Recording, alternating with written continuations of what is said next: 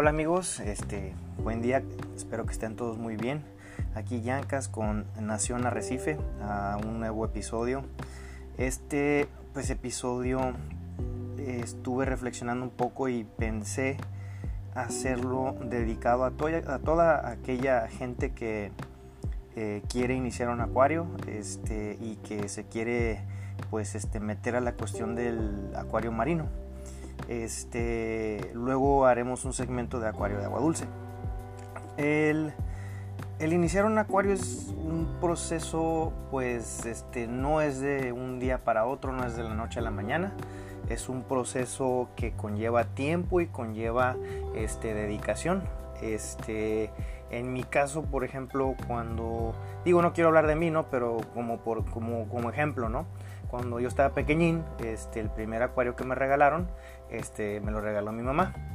Este, y pues este, me compró un acuario de 10 galones y muy feliz ella y yo le echamos agüita y lo echamos a andar. Metimos los peces y al día siguiente todo muerto, muerto, muerto, completamente muerto, ¿no? Entonces, este, para evitar esas crisis, para evitar esas eh, esas decepciones, pues vamos empezando bien, ¿no? Este. Ahora, por ejemplo, esta vez que volví a empezar, porque como uno como acuarista, pues en ocasiones deja el hobby por un tiempo y luego regresa. Este, digamos que 20 años después, mi suegra le dice a mi esposa, oye, ¿sabes qué? Pues eh, regálale algo de cumpleaños a, a Giancarlo. Una vez este, me acuerdo que dijo, ¿sabes qué? Este, me gustan mucho los acuarios y de chiquito yo tenía un acuario. Se le quedó en la mente a mi suegra y este, 10 acuarios después, pues bien feliz mi esposa, este, pues empezamos con los acuarios de Recife. este, gracias a mi suegra, este, pues volvió esa, pasión por el, arrecife, ¿no? Bueno, la pasión por el acuarismo en general. Y le estoy muy agradecido. Este, ya que hay que ponernos a pensar amigos, el tener un acuario no solamente es tener un pedacito de un río, de un mar este, en, tu, en tu casa, sino que también es un, es un, eh, es un espacio en donde llegas, te vas a relajar, te vas a sentar, está científicamente comprobado que cuando te sientas a ver el acuario hasta se te baja la presión, te, te relaja, este, estás horas reflexionando y viendo la belleza de tus peces y el proyecto que estás haciendo. Bueno, entonces ¿cómo, vamos a empezar? Pues vamos a empezar por el principio, ¿no? ¿Qué ocupamos? Pues la pecerita. ¿Qué tamaño de pecera? Yo recomendaría a mis compañeros con los que yo este, platico mucho y pues a la lectura y los expertos y ya los, los acuaristas ya de nivel profesional, este, recomiendan que se inicie con un acuario lo más grande posible, ¿ok? O sea, lo más grande posible, obviamente a las, capacidades económicas de cada persona, ¿no? Este, es muy válido empezar con un nano acuario, muy, muy, muy válido. Decir un nano acuario, todo aquello de, de, 10 galones para abajo, ¿no? 5 galones, 2 galones, este, pues algo pequeñito, ¿no? Entonces, este, lo ideal es empezar con un acuario grande. ¿Por qué?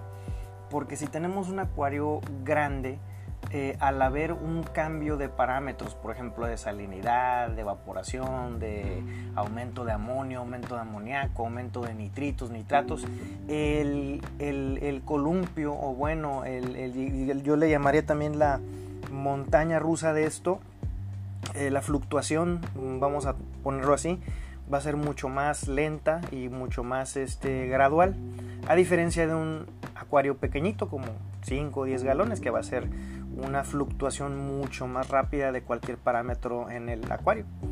Bueno, entonces ya empezamos con nuestro acuario, este, lo escogemos, vemos este, si vamos a utilizar un sump o un, este, un filtro tipo sump que va por debajo de, la pecera. Hay ocasiones que hay gente que eh, puede hacerlo y puede hacer un sump que quede arriba de la pecera, pero lo tradicional es que quede abajo. Eh, también hay que dimensionar el zoom. Si es del mismo tamaño que el acuario principal, perfecto. O si es una mitad del acuario principal, también es muy, muy este, permisible, ¿no? Ok, entonces ya tenemos este decidido que vamos a poner zoom o que vamos a poner filtro de cascada. En el filtrito de cascada, si vamos a empezar, se recomienda que sea el doble por lo menos o tres veces más grande que, el volumen de tu acuario. Eh, por un decir, ¿no? Si yo tengo una pecera de 10 galones, bueno, si es de 10 galones está bien, pero si fuera de 20 sería mejor, si fuera de 30 sería perfecto, ahí estamos ahí a las tres veces más grande. O si fuera de 50 galones, aún mejor, ¿no? ¿Por qué? Porque vamos a tener una ultrafiltración, vamos a tener más este, capacidad en el, eh, eh, eh, filtro de mochila y vamos a tener este, la capacidad de, filtrar más. ¿no? Otra opción también serían los, los este, mm, filtros de tipo canasta, perdón, de canasta o los este, canister filters, que son los filtros de canasta para fines prácticos. Eh, incluso hasta lo puedes hacer casero si quieres, el filtro de canasta. Y o lo puedes comprar, este, hay, diversas marcas, ¿no? Hay marcas este, eh, alemanas, marcas este, hasta gringas, chinas, este, la marca que ustedes quieran mientras les funcione y sea duradero y les den el mantenimiento adecuado. Entonces puede uno este, empezar a hacer eso. Yo me voy más por los zooms porque tenemos más capacidad para que podemos, digamos que podemos agregarle un poquito más cositas, podemos limpiarlos más fácilmente, podemos este, agregar este, reactores, que vamos a hablar un poquito de eso más adelante. Podemos agregar este, el calentón que ponerlo en el zoom para que no se vea en la, en la pecera arriba podemos ponerle, por ejemplo, de repente hay un pez problemático, un crustáceo problemático y dices, ¿sabes qué? Pues oye, me está poniendo una friga en mis corales, ¿qué hago con este canijo? No, pues va para el sump, lo bajamos ahí, lo, lo, lo, lo domamos unos, unos días, digamos, unas semanas y luego ya lo volvemos a subir, ¿no? Bueno, en el caso mío en particular me gusta el Zoom porque en el Zoom yo tengo control de lo que es la filtración mecánica, la filtración biológica y la filtración química, que vamos a hablar de eso en unos momentos. Bueno, entonces ya decidimos poner, por ejemplo, vamos a suponer, pusimos el acuario, queremos hacer este, utilizar un filtro de cascada. Bueno, ok, vámonos. Lo ponemos el filtro, lo instalamos, ¿no? Este, previo a la instalación, pues también tenemos que escoger varias cosas. Aparte del filtro, tenemos que escoger el calentón, tenemos que escoger también lo que es el, eh, la arena y lo que es la piedra. Bueno, vámonos. Ya hablamos un poquito del, filtro, entonces vamos a lo, que, a lo que sigue, ¿no? Ya hablamos del corazón que mueve el agua. Ahora vamos a hablar de la arena, ¿ok? En la arena, pues hay varias marcas. Están, por ejemplo, la Caribsea, están, por ejemplo, este, este tipo de arena que es muy, muy buena. Es una arena que viene en bastantes este, variedades, incluso viene como, como también hay como una, eh, una arena viva. En este caso, este, hay estas, estas arenas están hechas como de aragonita. Hay este, diversos este, grados y tamaños también. Este, hay que tener, por ejemplo, lo que, bueno, lo que yo recomiendo más o menos en, lo que es el tamaño de las, de, cuánta arena vas a echar. En el caso de mi acuario, por ejemplo, yo, ya cuando me fui al acuario grande, este, agarré, este, aproximadamente unas 40, eh, 30 libras de, de pura arena, ¿no? y me aseguré que fuera una, una, cama de arena pues un poquito más este, profunda ¿no? para albergar más bacterias y que existiera más superficie. Eh, entonces eh, puede ser, incluso puede ser este, que hay casos de gente que ni siquiera utiliza eh, la arena, prefiere que sea nada más la piedra, el agua y los peces y los corales. O sea, hay gente que, que, utiliza, el, le llaman los gringos el bare bottom o, base o digamos este fondo este desnudo, ¿no? O fondo o sin, o sin arena simplemente, ¿no? Bueno, entonces en mi caso pues yo preferiría, preferiría eh, agarrar este arena. Hay dos maneras en las que puedes este, conseguir la arena. La arena pues puede ser este, arena viva o arena pues de aragonita, este, eh, eh, diversos tamaños, ¿no? Desde un granito de sal hasta tamaños este, pues de 3 milímetros, 2 milímetros, o sea, depende, depende el tipo de, arena que quieres este, agarrar. Y también hay diferentes coloraciones, ¿no? Eso ya es eh, a, gusto propio, ¿no? A mí en lo personal me gusta mucho el Fiji Pink que se llama, pero el Fiji Pink es casi como la arena de Cancún, es blanca y tiene esos pequeños como puntitos de alga coralina en la arena que se encuentran. Este, usted agarra la arena, por ejemplo, de Cancún, decir, ¿no? Este, la agarra así del mar, la observa y tiene gránulos grandecitos, tiene también gránulos pequeños y tiene como unos pequeños granulitos llamados algas coralinas que son, de, que son rosaditos, ¿no? La Fiji Pink, por ejemplo, de la, de la Caribe esa, esa tiene ese tipo de, de granitos. En el caso de la seca, bueno, pues empieza con la seca, la introduces a tu acuario y gradualmente se va a ir colonizando de bacteria. Eso es lo que va a pasar. Ahora, si te vas con el arena, que es el arena, este, el arena viva o digamos live sand, ¿no? Que es la arena viva, este, ya va, ya va a tener, este, cultivada este, cepas de bacterias como nitrosomonas, este, nitrosomas, que, ya van a venir junto con ese paquete. Usualmente la, arena viva cuando se vende viene en una, en una este, bolsa especial en donde está sellada y está mojada, hay agua dentro de esa, dentro de esa bolsa, ¿no? Para que la bacteria se mantenga viva y no, no vaya a perecer. Entonces al introducirla, este, vamos a notar que es una arena este, completamente húmeda, ¿sí? con agua básicamente, ¿no?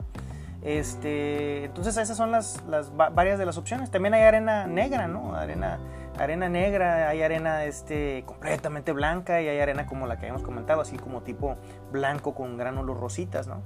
Y hay pues gente que también le gusta este, utilizar el, el, coral, aplastado, así el, coral, eh, coral triturado como tal es muy válido y es este, una práctica común también.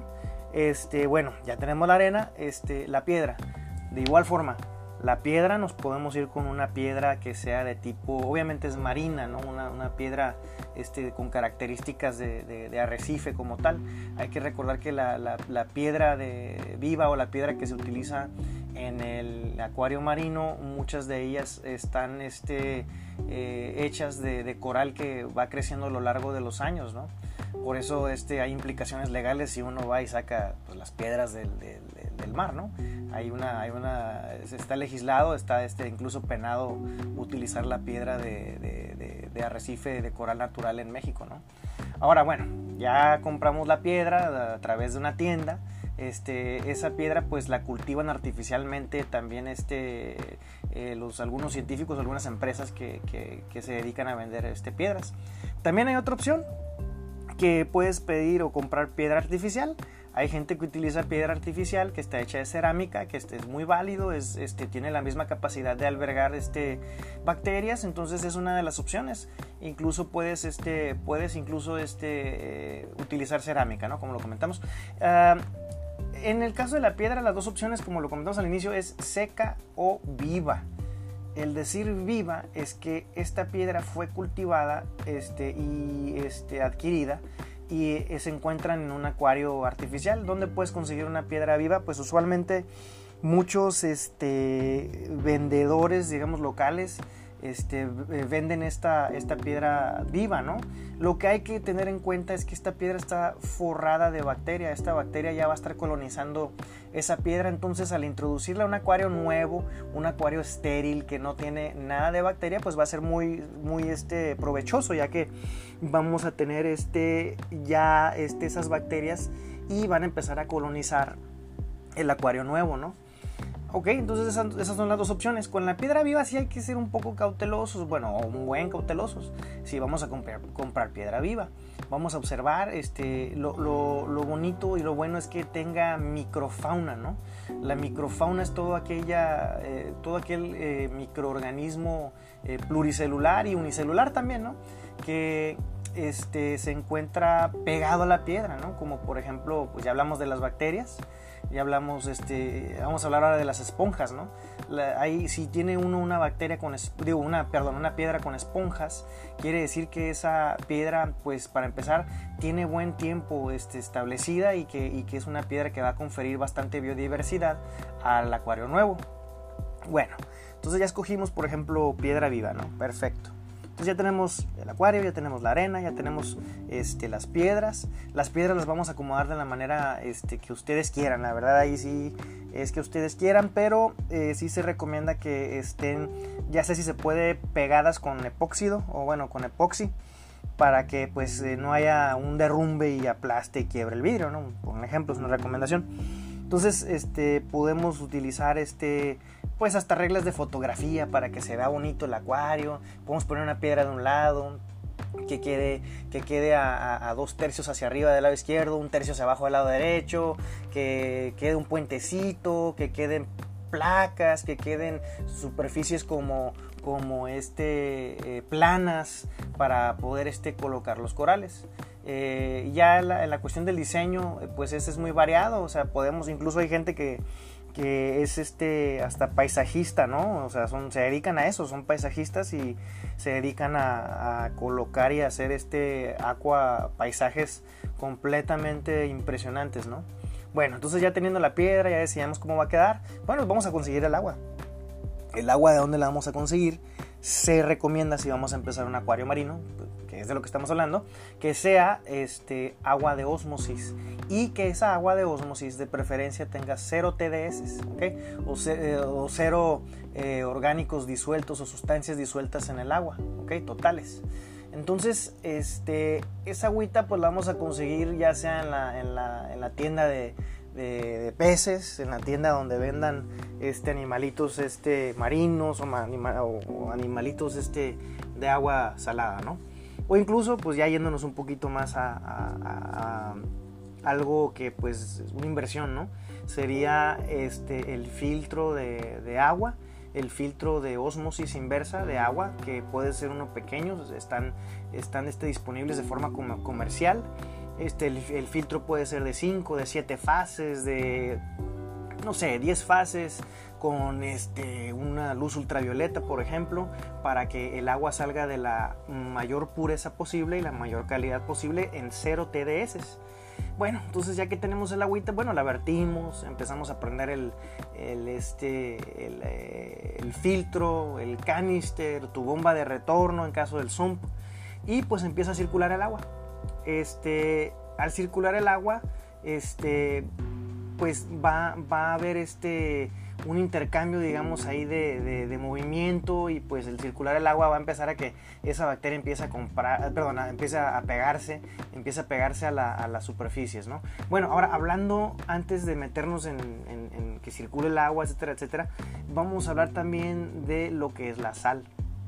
La sal para tu acuario, pues personalmente a mí me gusta apoyar a México, pues yo soy mexicano, me gusta apoyar este, a, la, economía nacional, entonces eh, pues yo utilizo una marca que se llama Mayan Sea.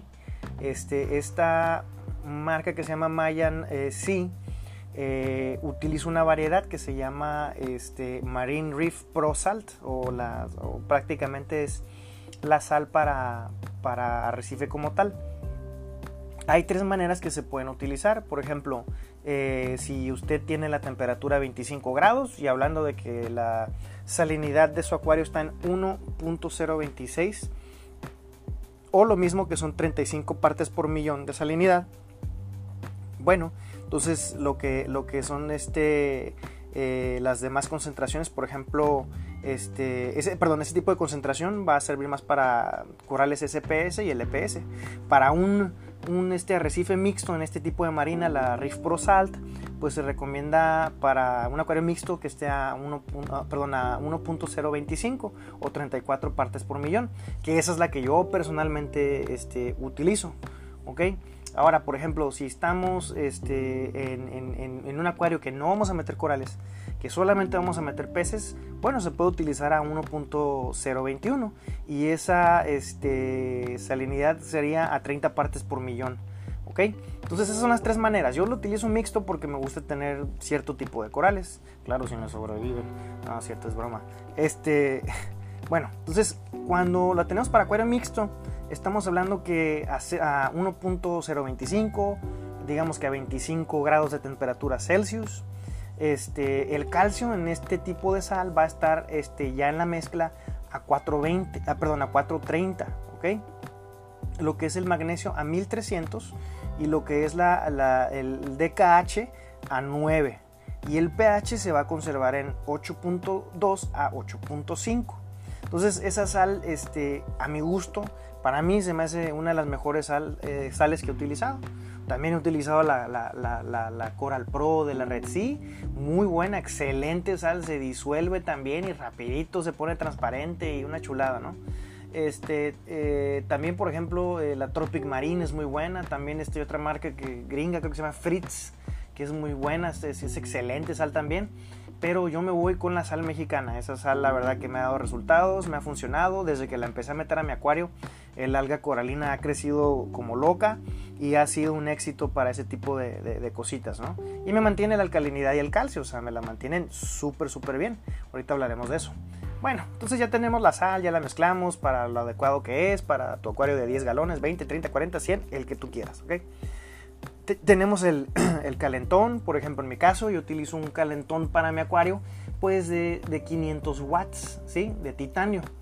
Este, yo recomiendo que utilicen titanio por si se les quiebra el de cristal, pues el cobre que tiene dentro de sí este, no vaya a meterse al agua y ese cobre pues empezar a irritar a los corales y a los camarones y a los invertebrados en general. Bueno, entonces para 90 galones yo utilizo 500 watts pues hablando para la mitad, por ejemplo, o no sé, o por ejemplo 50 galones, bien podríamos utilizar uno de 250 watts a 300 watts. Entonces, este, dependiendo también cómo usted controle la temperatura. No es lo mismo vivir en, por ejemplo, en, Baja California, este, en el área árida que vivir en Tijuana, o no es lo mismo este, vivir en la parte norte de Sonora que vivir en Hermosillo, un ejemplo, ¿no? O no es la misma vivir en una chulada de clima como como Cancún, ¿no? En donde pues, prácticamente allá se da todo, ¿no? entonces, bueno, entonces, este, por ejemplo, en nuestra zona árida, en el verano nuestras temperaturas alcanzan hasta los 45-50 grados. Entonces lo que yo hago, bueno, es un mini split, pongo un mini split en la sala de 2 toneladas que me mantenga la temperatura a por lo menos unos 25, 27 grados Celsius, ¿no? De esa manera, pues, este, mantengo vivo el acuario a temperatura ambiente. Nunca se prende el calentón en verano, obviamente, ¿no? Porque se mantiene la temperatura. Y pues nada más en invierno, pues hay que estarlo vigilando por aquello de que se vaya a descalibrar o que se vaya a quebrar o que vaya a quedarse pegado, ¿no? Un ejemplo. Pero bueno, ya tenemos todo, tenemos la, pues la pecera, la sal, la piedra, el calentón, el filtro que usted quiera. Bueno, ya tenemos todo. Se recomienda también que si va a querer este corales, pues también pueda usted poner una bombita, ¿sí?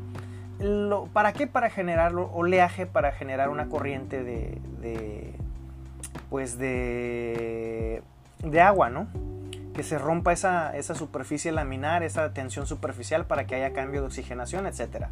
Si tenemos la salida del de el, agua, digamos, donde, donde está, está la porción de entrada del, filtro y luego sale el agua por arriba o en el caso de una bomba de retorno, pues por, una pipa, ¿no? Estas, estas, por estas tuberías este, sale el agua, entonces podemos colocarlas de manera que rompa la este, tensión superficial. Entonces ahí tenemos un punto de partida para empezar a mover el agua. Otra sería poner este generadores de olas. Los generadores de olas usted puede conseguir y comprar el, que usted quiera, de la marca que usted quiera, del tamaño que usted quiera, pero por lo regular se recomienda este, nueve veces la capacidad de, del, este, del acuario, ¿no? O igual este por ejemplo, puede comprar algo más sobradito y de esa manera este, eh, pues este, tener bastante movimiento en el agua. Eh, por ejemplo, en mi caso, pues este, tengo dos este, bombas de 4000 galones por lado y, este, y pues el, el, el, acuario es de 90 galones, entonces estoy bastante sobrado, ¿no? Este, por lo regular las mantengo casi el 50%, en ocasiones menos. Entonces, la marca que usted quiera, pues adelante, desde las gringas hasta las alemanas. Entonces, pues en mi caso a mí me, me, agrada mucho la Coral Box y las Jebao, ¿no? Son las que se me hacen más agradables y pues este, pues también hay que, hay que de repente pues este, voltear a ver no solo al norte, ¿no? También hay que voltear a ver otros países que generan tecnología interesante, ¿no? Incluso México, obviamente. Pero bueno, entonces ya tenemos este, esas dos este, bombitas, ¿ok? Ahora la pregunta es, ya aprendí todo, ya lo tengo todo, este, ¿qué pasó? ¿Ocupo una lámpara? ¿Ocupo una luz? Bueno, sí, si ocupas una luz, obviamente, ¿no? Pero la luz no la ocupas prender durante el, ciclado, ¿sí? durante el ciclado o el tema del que ya hablamos este, en el primer capítulo, hablamos de lo que es este, la, el ciclo del nitrógeno, ¿no? Este ciclo pues que, que, hablamos de que se da en toda, la, en toda la naturaleza, se da 24/7, 24 horas, 7 días a la semana, se da de forma casi eterna donde haya vida biológica en el planeta, ¿no? Entonces quedamos que si metemos peces al día siguiente vamos a matar todo, todo amigos, en realidad no, nada va a sobrevivir. ¿Por qué no va a sobrevivir?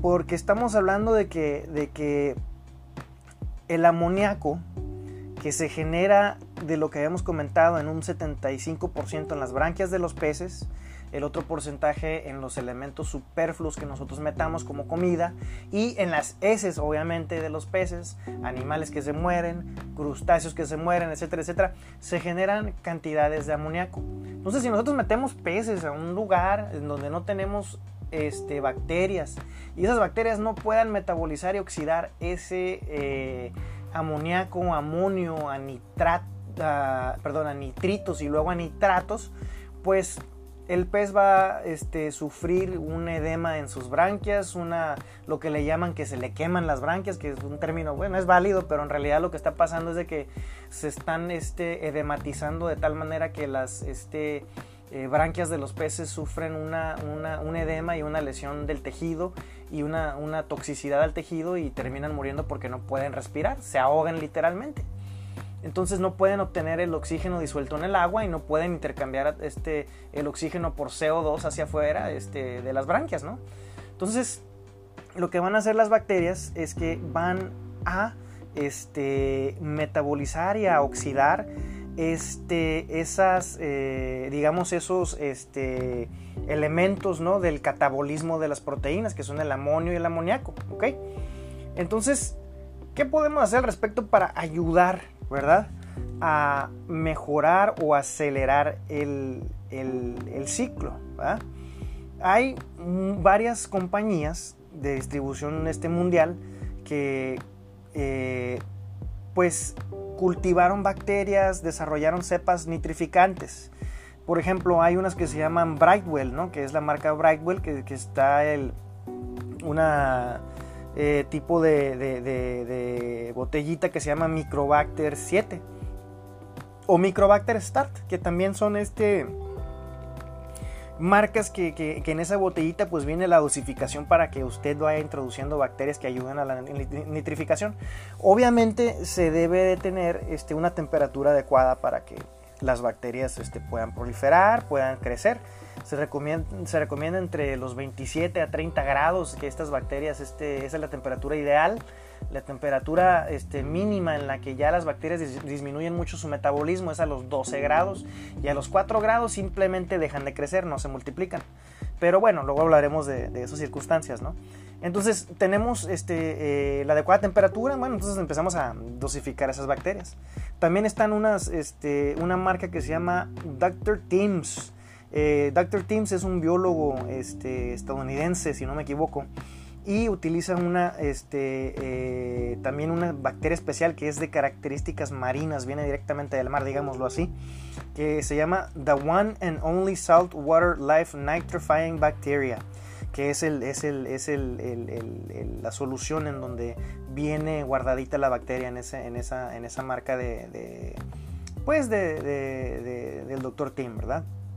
También este, hay otras marcas que vienen de lo que es este, el Instant Ocean, que también tienen ellos este, una, una marca de, digamos, de, bueno, no una marca, sino que esa, es la marca y ellos también desarrollan su bacteria, ¿no? Que sea la Biospira, se llama la marca de, la, Instant Ocean.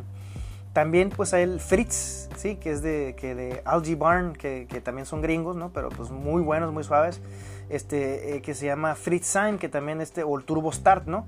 Que, que son bacterias este, que, que, van a ayudar a la aceleración. Todos estos productos para fines prácticos como el Bacto Reef, todo eso que hablamos, este, van a ayudar a que este proceso de nitrificación se lleve a cabo más rápidamente y se colonicen todas las superficies de tu acuario. Hablando, ¿dónde está la bacteria? Nunca, nunca se han puesto a pensar qué tan interesante es esto, ¿no? ¿Dónde se encuentra esa bacteria? ¿Por qué esa bacteria? ¿Qué niveles? ¿Dónde está? ¿Qué hace? Bueno, Estas bacterias están en todas las superficies de, eh, húmedas ¿no? del, del acuario. ¿okay? Una vez que ya crecen, se pegan a los cristales, se pegan a la arena. Incluso en la arena, si, si llegas a tener en la parte más, en la porción más profunda, hay bacterias que se denominan anaerobias, que son bacterias que funcionan a niveles donde hay una cantidad de, oxígeno, de oxigenación muy baja o no hay oxígeno y metabolizan este, el, el, amonio y el nitrito y este anitrato, ¿no? Y a través de ese intercambio también generan cantidades de, este, de nitrógeno aparte y no sé si alguna vez han notado que mueven la arena y salen como burbujitas en un tiempo después, pues esas bacterias están metidas ahí abajo y están generando ese tipo de nitrógeno en forma de gas. Entonces este, están distribuidas en las partes más profundas donde no hay oxígeno, donde hay oxígeno y donde hay mucho oxígeno. Entonces están en la piedra, están en la arena, están en el filtro, están en los filtros, están en todo el sump, están en, toda la superficie que pueda haber. Por eso también se recomienda que eh, haya grandes cantidades de piedra. Yo, pues bueno, yo pienso que puede haber grandes cantidades y eso ayuda muchísimo, pero finalmente te va a ayudar que colonice más que nada este, todas las superficies, ¿no? Puedes tener muchísima piedra y eso ayuda, y puedes tener poca piedra y también vas a tener éxito. Pero el detallito aquí es de que también puedas ayudar a que estas bacterias se metan a través de, por ejemplo, este, cubos, este, eh, bloques que se llaman como tipo bloques biológicos hay este, diferentes, diferentes marcas de, bloques, digamos, diferentes marcas de, ladrillos, ¿no? De, ladrillos, ¿no? Que, estos ladrillos van a funcionar como, como tipo, este, eh, veámoslo como un gigantesco hotel para bacterias. ¿Qué les parece? Se me hace como que algo más bonito, más suave, ¿no? Por ejemplo, en el caso de Brightwell también hace sus, eh, sus, este, sus ladrillitos, ¿no? En donde es un material sumamente poroso y eso va a servir como de hotel para que las bacterias se metan a diferentes porciones de, de, esos, de esos, de esos, este, pues este bloquecitos, ¿no? De esos este ladrillitos. Entonces, este hay ladrillitos que tienen superficies del tamaño de canchas de tenis, del tamaño de, hasta del tamaño de un centro eh, de, digamos de, de, una de un supermercado, ¿no? Por ejemplo, tienen tan, tanta capacidad de superficie que pueden albergar bastantes millones y billones de bacterias. Entonces, eso nos sirve mucho. También la roca viva en el sump la roca viva en el zoom este, nos, va, nos va a servir mucho ¿no? para albergar más bacterias y tener una mejor filtración biológica. ¿ok? Entonces, queda muy claro de que todo lo que acabamos de hablar eh, va este, orientado a la filtración biológica. Entonces, la filtración biológica quedamos que nos las dan quién? Las bacterias. Entonces, por eso es que al día siguiente metemos, retomando el tema, ¿no? Metemos un pececito y al día siguiente se nos muere. Porque no tenemos esa colonia de bacterias. Entonces, ¿cuánto tiempo vamos a tardar en desarrollar esas bacterias? Como lo comentamos, en un periodo de 8 a 12 semanas. Claro que si las condiciones son ideales. ¿Y cómo uno va a darse cuenta que ya tenemos una colonia más o menos madura, que ya este, podemos meter peces? Cuando ha pasado un tiempo, 8 o 12 semanas, le echamos su bacteriecita, Ah, una cosa muy importante. Pueden también este, eh, ir un día a la pescadería, ¿sí? Agarrar un camaroncito, así crudito, y echarlo al acuario. Entonces, esa fuente va, va, va, va a este, fungir el papel de liberar mucho amoníaco. Entonces, ya que usted le adictó las bacterias, eso también va a ayudar a que rápidamente ese camarón, pues muerto, empiece a echarse a perder y, empiece a crecer más rápido la colonia. Ya pasada una semana, pues sáquenlo también para que no se vea feo y esté todo asqueroso y apeste la, la pecera, ¿no?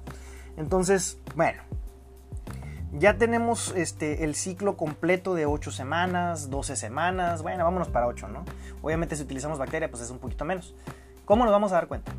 Cuando nosotros hagamos una medición de este amoníaco o amonio y marque cero, quiere decir que ese acuario ya está listo para recibir no muchos peces, varios, vámonos despacito. Tampoco hay que emocionarnos mucho e introducir peces así rápidamente, porque la carga biológica luego va a ser tan grande que las cantidades de amoníaco van a superar a la capacidad que tienen las bacterias para metabolizar el amoníaco, ¿correcto? Entonces vamos a ir metiendo peces, ¿ok? Este, tenemos el amoníaco en cero, este, antes de meter peces, digamos, este, medimos, tenemos el amoníaco en cero, tenemos los nitratos este, en, en, 60, en 160, bueno, un poquito altos, hacemos un cambio de agua, volvemos a medir y vemos que estén los nitratos, bueno, pues, pues bueno, están en 40, pueden estar en 80, bueno, está bien, pero este, de preferencia bajarlos con un cambio de agua y este, asegurarnos que en ese cambio de agua al día siguiente no, no existan picos elevados de amoníaco. Una vez que el amoníaco desaparece del acuario, quiere decir que las bacterias están funcionando. Ok, ya vamos a comprar nuestro primer pez, ya pasaron esas 8 semanas. Estamos bien contentos en la tienda viendo a ver qué pez nos vamos a comprar. Bueno, eh, peces este, de principiante, yo recomendaría que una vez que pase el ciclo, también no sean malos, ¿eh? Eh, que metan peces antes de que termine el ciclo, eso es como que maltrato animal, no sean malos con los pescaditos. También luego los van a querer mucho ustedes, los van a seguir cada que les den de comer y van a estar felices. Entonces denles, calidad de vida, ¿no? No sean malos con los pescaditos. Pueden empezar con damiselas ya que se haya terminado el, ciclo del acuario esas damiselas hay de múltiples colores, de múltiples este, tamaños. Están hermosas las damiselas. Pueden empezar con payasitos también. Los, este, los ocelaris, los anfitriones, los clarky, los que ustedes quieran. Eh, con que sean payasitos, los payasitos y las damiselas tienen la, la, característica de que son muy muy fuertes, toleran mucho, pero eso no quiere decir que vayan a resistir el amoníaco elevado. ¿ok? ¿Por qué? Porque se les van a morir si ese acuario no está bien ciclado. Si tienen amoníaco detectable, se van a morir. Entonces mejor hay que eh, ciclarlo bien y ir, escogiendo peces, ¿no? Lábridos también, lábridos de seis, este, líneas, este, podemos empezar a meter invertebrados, eh, por ejemplo, caracoles turbo mexicanos, eh, caracoles nasarius, este, incluso los, los, caracoles conchas, esos son muy bonitos, muy peculiares. Y también, por ejemplo, estrellas marinas. Estrellas marinas, este, por ejemplo, este, hay, un, hay, un, hay varias variedades de estrellas. Nada más hay que, hay que asegurarnos que sean estrellas que no coman coral si ustedes van a preservar corales. Bueno, entonces hay que meter peces al acuario enfocándonos en dos cosas. Uno, en que como somos principiantes, pues sean los peces que sean un poquito más cuerudos, ponerlos así, por ponerlo así, más resistentes, y que sean este, peces que tengan una, responsabilidad. Y la responsabilidad quiere decir que van a tener su chamba, van a tener su actividad. ¿Qué tipo de, responsabilidad hablo? Es, por ejemplo, los peces este, cirujanos son peces que eh, son omnívoros, ¿no? Pero comen mucha alga. Entonces, cuando se está ciclando el acuario, se termina el ciclo, muy seguramente van a tener algas. Entonces, esos peces lo que hacen es de que mantienen bajo control el alga, ¿ok? Hay cirujanos amarillos, son muy resistentes, hay cirujanos este, naso, hay cirujanos, por ejemplo, este, azules, este, hay cirujanos del Caribe también, azules, hay este, cirujanos puntatus, que son oriundos del Golfo de Baja California, este, hay este, múltiples especies de cirujanos. Entonces los cirujanos van a tener la chamba de qué? De controlar el alga, ¿ok? El alga va a surgir, es inevitable. En cualquier momento en tu acuario, ya seas experto, seas eh, principiante, eh, seas este, eh, digamos, este, pues intermedio, ¿no? Vas a tener un brote de alga, sea el tiempo que sea, en el momento en que sea. Es una ley. Entonces, estos eh, pececitos, los cirujanos, se van a dedicar a este, comerse eh, esa, esta alga que finalmente el alga es buena, o sea, es estética. Perdón, lo único que es es que no es estética, a eso me refiero. Entonces, ¿cómo crece el alga? Con altos nutrientes y grandes cantidades de luz. ¿Ok?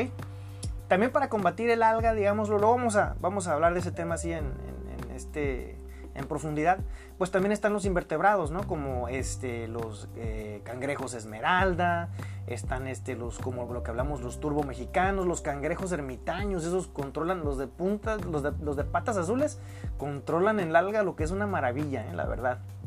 Pero bueno, entonces, este, ok, entonces ya metemos nuestros peces y felices, ¿no? Ok, ¿cómo voy a iluminar el acuario? Bueno, hay miles de maneras de hacerlo. Ustedes pueden iluminarlos con una luz, la que ustedes quieran, pero si vamos a tener corales, sí se recomienda que se eh, busque una luz que sea especial para corales. Ejemplo, pues hay luces gringas, otra vez lo comentamos, hay luces europeas, hay luces chinas, hay luces este, de bastantes partes del mundo. Las gringas están muy bonitas, sí hay varias marcas, este, creo que la AI o las Hydra, una cosa así. Este, están muy bonitas, están muy suaves. Este, también este, hay chinas que hay una que se llama Re o Relasi. Relasi, que es una, una marca china bastante económica y es duradera y está muy fregona y, es su, la manera en la que se enfría esa lámpara es, a través de, de, conducción pasiva, o sea, no tiene abanicos. Y está muy interesante, la verdad. Yo he visto varios paneles en varios acuarios y han tenido resultados como si fueran casi las, las, este, las más caras, ¿no? Hay una marca que me gusta mucho también que se llama Orbfec, que es de, este, también hay una Current USA, que es una gringa también, está muy suave. Este, la que yo utilizo es una que se llama Reef Breeders, es de, es de una marca también estadounidense, es hecha en China este, y tiene, tienen bastantes este, eh, paneles, bastantes tamaños y este, eh, son de bastante calidad la Reef, la Reef Breeders como tal, ¿no? yo sí la recomiendo. También hay unas alemanas, creo que son alemanas, se llaman Kessil, que están hermosas también. dan un, dan este, esta, la lógica en el Kessil está muy, está muy fregona porque eh, a través de estudios este, científicos ellos llegaron a la, formulación del espectro de la luz, entonces te da un espectro para, para, para corales muy seguro, ya está preestablecido y lo único que uno tiene que hacer es moverle a la intensidad y al color, es lo único. Cualquier intensidad, cualquier color ya te da, bueno, la intensidad te va a dar más, este, obviamente más alga, ¿no? Bueno, más fotosíntesis. Y lo que es este, el color, pues este, eh, ya lo escoges tú y el, tipo de, lo que es la, manera en la que se traduce el espectro en la que se da va a ser el mismo. Entonces este, las Kessil son sumamente buenas, la verdad. Este, pero hay una variedad, o sea, incluso tú puedes diseñar tu propia lámpara y hacerla que quede este, como tú quieres y, y este, hacerla hechiza en un momento dado, ¿no? Este, este, también, pues, este, ya, bueno, ya escogimos la lámpara, ok, vamos a querer corales, está bien, vamos a querer corales, vamos a meterlos.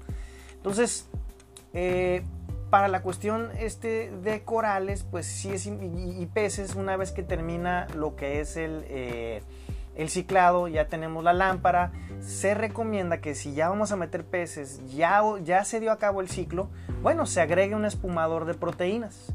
El espumador de proteínas eh, lo puedes comprar ya que esté ciclado a tu acuario, no es necesario que lo tengas desde un principio. El, espumador de proteínas es un, es un aparatito este, de de acrílico, de plástico, hay diferentes tipos de materiales en donde eh, una bomba, por ejemplo una bomba en el caso de las Sichey, que son muy buena marca, diseñada para, generar este burbujas, jalar burbujas del medio ambiente, meterlas, meterlas al, al, cilindro que les comento y espumar todas aquellas proteínas hacia lo que es la copa del skimmer o del espumador de proteínas, es lo mismo, ¿ok? Al, el fundamento científico de esto es que las proteínas y los, elementos disueltos en el agua tienen más afinidad por las burbujitas, entonces se van a ir este, subiendo hacia la copa y se van a ir eliminando este, todos aquellos elementos orgánicos disueltos en el agua a través del skimmer.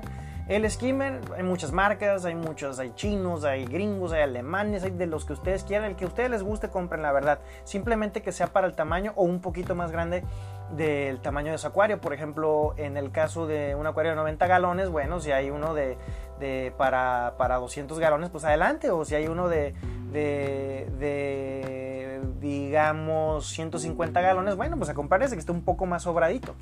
Este, eso va a ayudar mucho a que si usted es una persona que le gusta dar mucho de comer a sus peces, bueno, entonces el skimmer ayude lo sobrado a sacar esos eh, elementos disueltos en el agua este, de forma más activa, ¿no? Bueno, entonces ya tenemos el skimmer, este, parece que todo está completo. Ahora, ¿qué sigue? Medición, medición y medición. ¿Por qué digo medición, amigos? Porque una vez que tengamos un acuario marino, tenemos que estar observando cómo se mueven los parámetros. ¿De qué parámetros estamos hablando? De calcio, alcalinidad, magnesio, potasio y pues también este yodo en su defecto, ¿no? Ah, ah, y pues muy importante lo que es la salinidad y el pH, ¿ok? bueno, yo creo que es demasiada información. Yo creo que para el día de hoy este, vamos a dejarlo este, pendiente para el siguiente capítulo. Eh, pues me da un gustazo saludarlos. Por favor, échenme comentarios, díganme si les gustó el podcast, díganme si, si hay algún tema que quieran hablar. En el próximo tema pues tengo pensado hablar un poquito sobre el, manejo de los elementos, de lo que es el calcio, alcalinidad, magnesio, pH, de lo que hablamos ahorita, ¿no? Y salinidad. Este, para la próxima vamos a, vamos a hablar un poquito sobre eso. Y este eh, y sobre el autorrellenador, ¿ok? Eh, vamos a hablar también del autorrellenador, que es también parte importante del acuario. El autorrellenador va a, digamos, toda aquella evaporación rellenarla con agua de osmosis para que se mantengan estos parámetros de los que vamos a estar hablando el próximo capítulo. Señores y señores, gracias. Les mando un saludo, bendiciones y estoy a sus órdenes. Yancas aquí de Nación Arrecife. Chao.